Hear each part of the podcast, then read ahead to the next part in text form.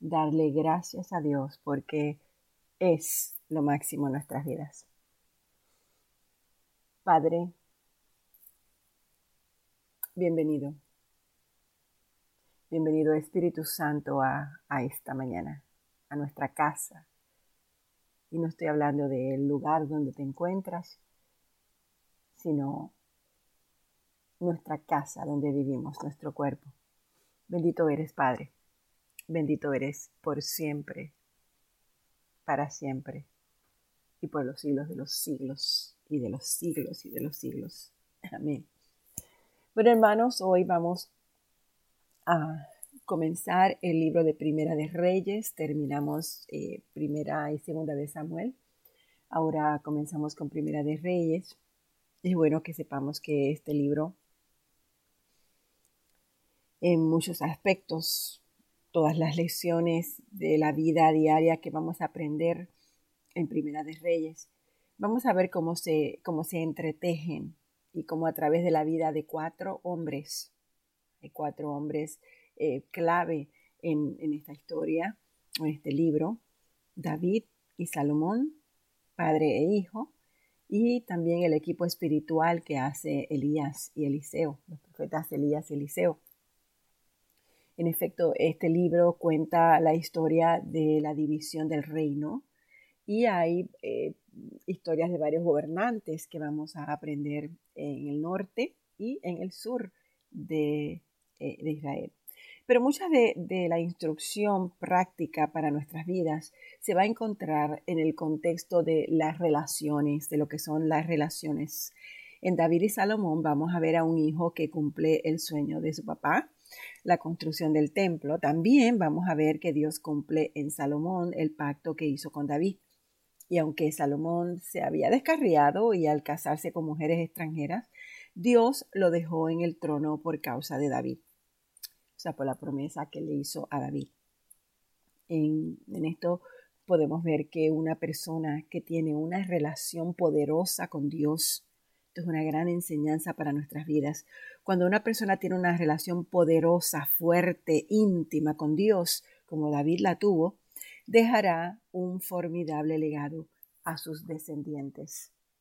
Eh, vimos que David era un hombre totalmente imperfecto, era un hombre que cometió pecados, cometió errores, incluso hasta casi los últimos años de su reinado eh, cometió errores, sin embargo su corazón siempre estuvo apegado a Dios, reconociendo eh, su pecado y pidiéndole perdón y, estando con Él, pero un arrepentimiento de corazón, ese arrepentimiento que Dios conoce porque Él sabe, Él ve nuestros corazones.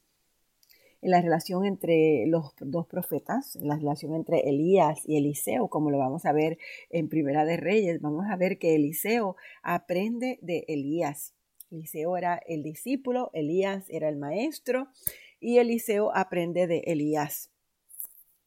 Y lo hace como observándolo, haciendo todo lo posible para desarrollar en su vida las cualidades que vio en su mentor.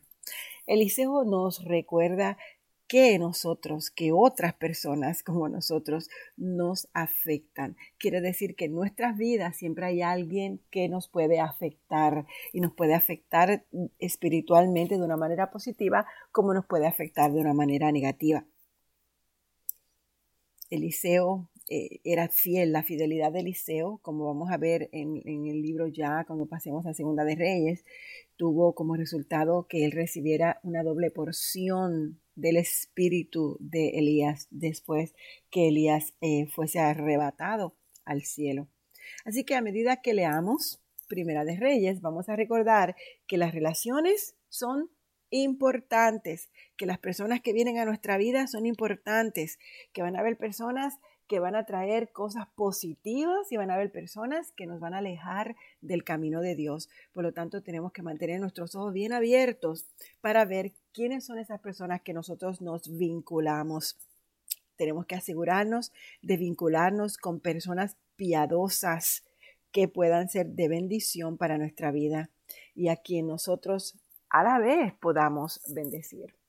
Así que pasemos a la lectura del libro de Primera de Reyes, capítulo 1. El rey David era ya muy anciano y por más frazadas que le ponían no podía entrar en calor. Así que sus consejeros le dijeron, vamos a buscar una mujer joven, virgen, que lo atienda y que lo cuide. Mi señor dormirá en sus brazos y le quitará el frío. Entonces buscaron una muchacha hermosa por toda la tierra de Israel y encontraron a Abisag de Sunem. Se la llevaron al rey. La joven era muy hermosa, cuidaba al rey y lo atendía, pero el rey nunca tuvo relaciones sexuales con ella. Por ese tiempo, Adonías, el hijo de David, cuya madre era Hagid, comenzó a jactarse diciendo yo voy a proclamarme rey. Así que consiguió carros de guerra con sus conductores y reclutó 50 hombres para que corrieran delante de él. Ahora bien, su padre, el rey David, jamás lo había disciplinado, ni siquiera le preguntaba ¿por qué haces esto o por qué haces aquello? Adonías había nacido después de Absalón y era muy apuesto. Adonías se apoyó en Joab, el hijo de Sarbia, y en el sacerdote Abiatar. Y ellos, ellos aceptaron ayudarlo a llegar a ser rey. Sin embargo, el sacerdote Sadoc y Benaía, el hijo de Joaída, junto con el profeta Natán, Simeí, rey, y la guardia personal de David, se negaron a ayudar a Adonías. Adonías se dirigió a la peña de Soelet, cerca del manantial en Rogel, y allí sacrificó ovejas, ganado, terneros engordados, invitó a todos sus hermanos, los demás hijos del rey David, y a todos los funcionarios reales de Judá, pero no invitó al profeta Natán, ni a Benaía, ni a la guardia personal del rey, ni a su hermano Salomón. Entonces Natán fue a ver a Betsabé, la madre de Salomón, y le preguntó, ¿Acaso no te has enterado de que el hijo de Hagid, Adonías, se proclamó rey y nuestro Señor David ni siquiera lo sabe. Si tú deseas salvar tu vida y la de tu hijo Salomón, sigue mi consejo. Ve ya, ahora mismo, a ver al rey y dile, mi Señor, el rey, ¿acaso no me hiciste un juramento cuando me dijiste definitivamente tu hijo Salomón será el próximo rey y se sentará en mi trono? Entonces, ¿por qué Adonías se ha proclamado rey? y mientras tú aún estés hablando con el rey, yo llegaré y confirmaré todo lo que le has dicho. Entonces Belsabé entró en la habitación del rey. Ya David estaba muy viejo y Abisag lo cuidaba y se inclinó ante él. ¿En qué te puedo ayudar? le preguntó el rey.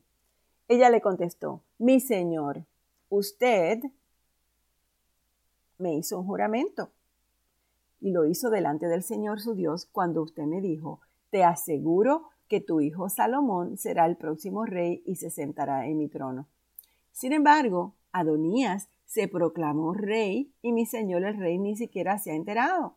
Ha sacrificado gran, cantidad de ganado, terneros engordados y ovejas y ha invitado a todos los hijos del rey a la celebración. También invitó al sacerdote Abiatar y a Joab, comandante del ejército, pero no invitó a su siervo Salomón. Y ahora, mi señor, el rey, todo Israel está esperando que usted anuncie quién será el próximo rey. Si no toma alguna medida, mi hijo Salomón y yo seremos tratados como criminales en cuanto mi señor, el rey, haya muerto. Mientras ella aún hablaba con el rey, llegó el profeta Natán. Los funcionarios del rey le informaron, el profeta Natán está aquí y quiere verlo. Entonces Natán entró y se inclinó ante el rey con el rostro en tierra y le preguntó al rey, mi señor el rey, ¿ya has decidido que Adonías, el próximo rey que se siente en tu trono?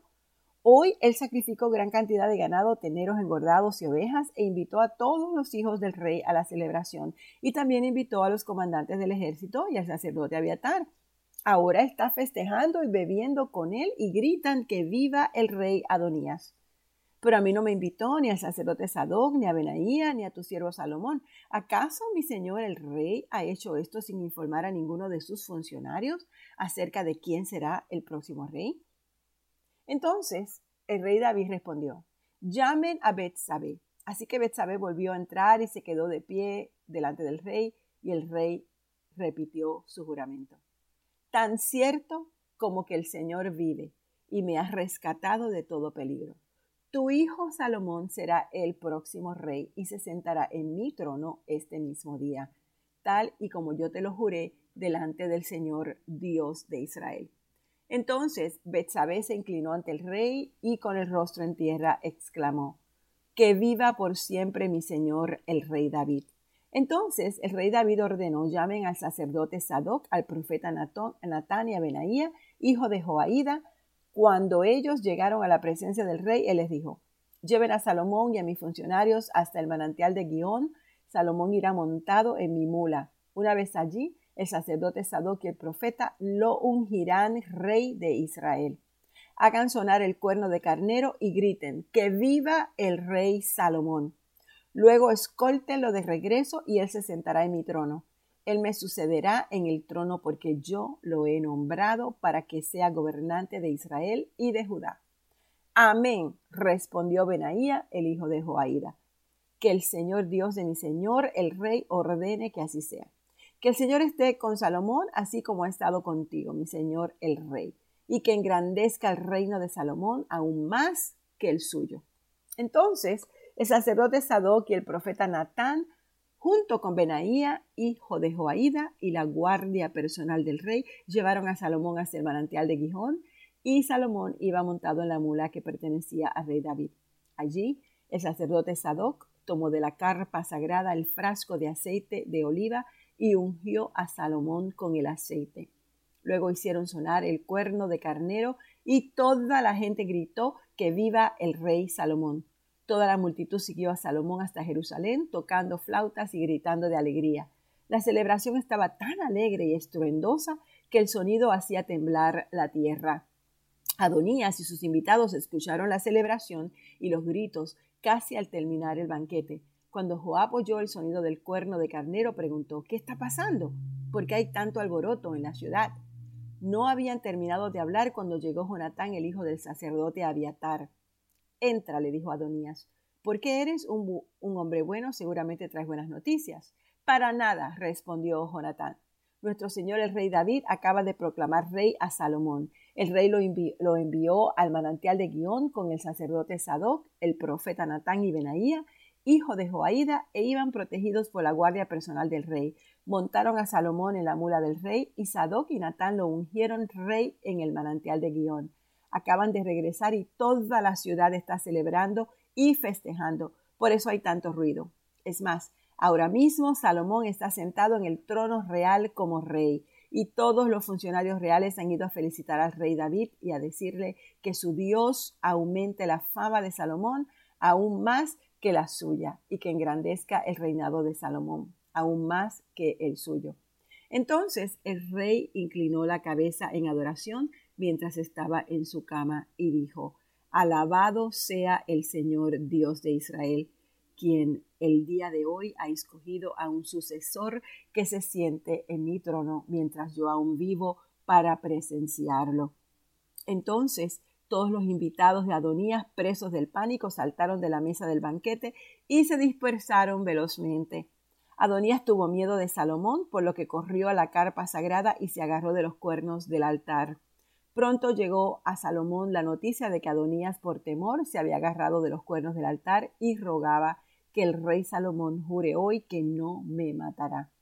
Salomón respondió, si él demuestra ser leal, no se le tocará un pelo de la cabeza, pero si causa problemas, morirá.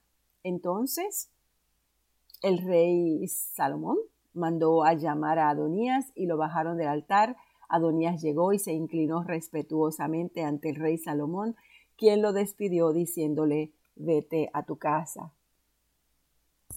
Cuando ya se acercaba el momento de morir, el rey David le dio el siguiente encargo a su hijo Salomón. Yo voy camino al lugar donde partirán algún día. Ten valor y sé hombre. Cumple los requisitos del Señor tu Dios y sigue todos sus caminos. Obedece los decretos, obedece los mandatos, las ordenanzas y las leyes que están escritos en la ley de Moisés, para que tengas éxito en todo lo que hagas y donde quiera que vayas. Si lo haces, el Señor cumplirá la promesa que me hizo cuando me dijo que si tus descendientes viven como debe ser, y me siguen fielmente con todo el corazón y con toda el alma, siempre habrá uno de ellos en el trono de Israel. Además, tú ya sabes lo que me hizo Joab, el hijo de Sarbia, cuando mató a mis dos comandantes del ejército, a Abner, hijo de Ner, y a Amasa, el hijo de Jeter. Él fingió que fue un acto de guerra, pero estábamos en tiempo de paz, con lo cual manchó con sangre inocente su cinto y sus sandalias. Haz con él lo que mejor te parezca, pero no permitas que envejezca y que vaya a la tumba en paz. Sé bondadoso con los hijos de Barzilai, de Galaad, que y haz que sean invitados permanentes en tu mesa, porque ellos me cuidaron cuando yo huía de tu hermano Absalón. Acuérdate de Simeí, el hijo de Gera, el hombre de Baurín de la tribu de Benjamín. Él me maldijo con una maldición terrible cuando yo escapaba hacia Manahaim. Cuando vino a verme al río Jordán, yo le juré por el Señor que no lo mataría. Pero ese juramento no lo hace inocente. Tú eres un hombre sabio y sabrás cómo darle una muerte sangrienta. Luego David murió y fue enterrado con sus antepasados en la ciudad de David. David reinó, en Israel durante cuarenta años y siete de ellos en Hebrón y treinta y tres en Jerusalén. Salomón lo sucedió y se sentó en el trono de David, su padre, y su reino se estableció firmemente. Cierto día, Adonías, cuya madre era Agit, fue a ver a Betsabé, la madre de Salomón. ¿Vienes en son de paz? le preguntó Betsabé. Sí, contestó él, vengo en paz y quiero pedirte un favor. ¿De qué se trata? le preguntó ella. Como sabes, el rey no me correspondía a mí. Todo Israel quería que yo fuera el siguiente rey, pero todo cambió y el reino pasó a mi hermano porque el Señor así lo quiso. Ahora solo tengo un favor que pedirte y no me lo niegues. ¿De qué se trata? preguntó Betsabé. Él le dijo, háblate con el rey Salomón de mi parte, porque yo sé que él hará cualquier cosa que tú le pidas. Dile que me permita casarme con Abisac, la muchacha de Sunem. Está bien, respondió Betsabé, le hablaré al rey por ti.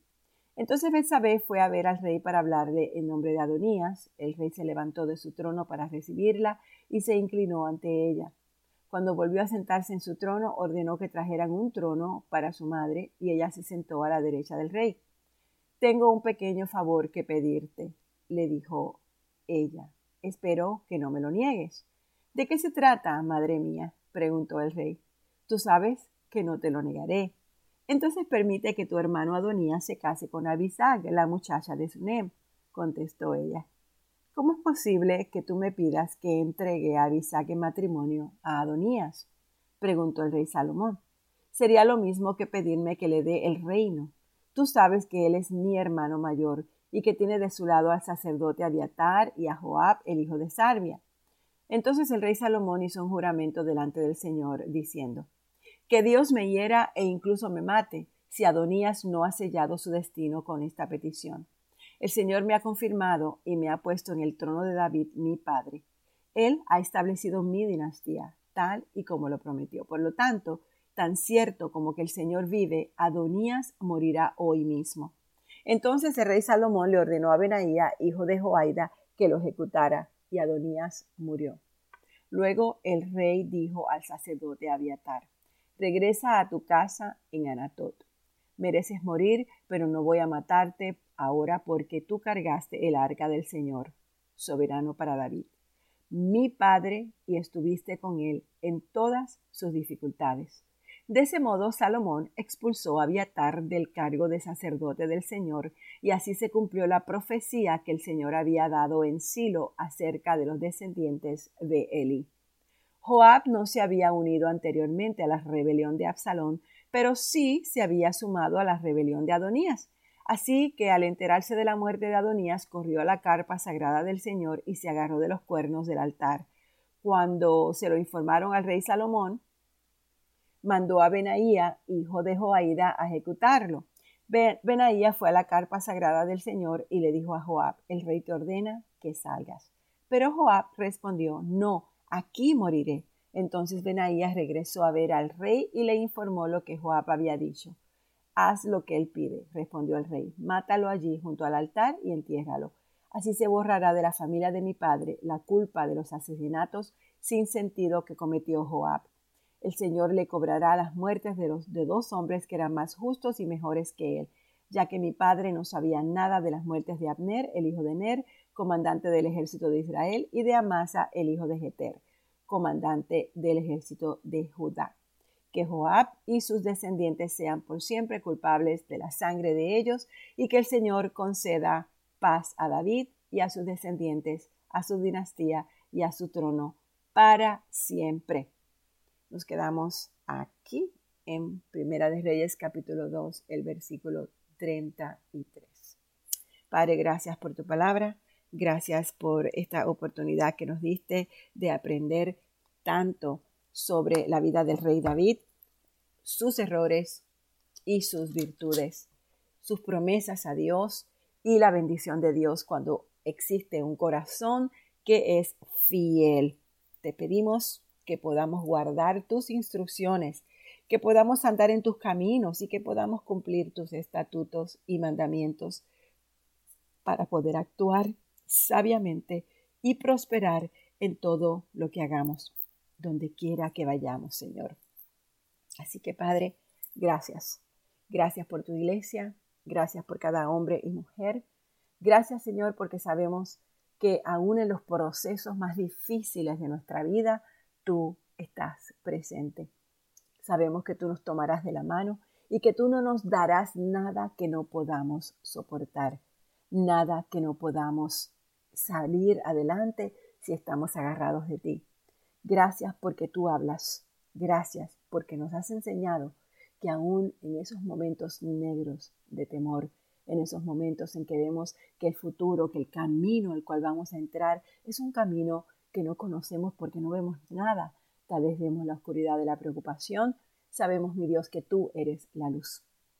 Tú iluminas nuestro camino, tú iluminas nuestra vida, tú, Señor, iluminas todo. Y sabemos, Padre, que no nos dejarás, que no nos abandonarás, porque esa es tu promesa para tus hijos, para los que te aman, para los que te buscan, para los que permiten ser transformados por ti. Gracias, mi Dios. Gracias. En el nombre de Jesús. Amén.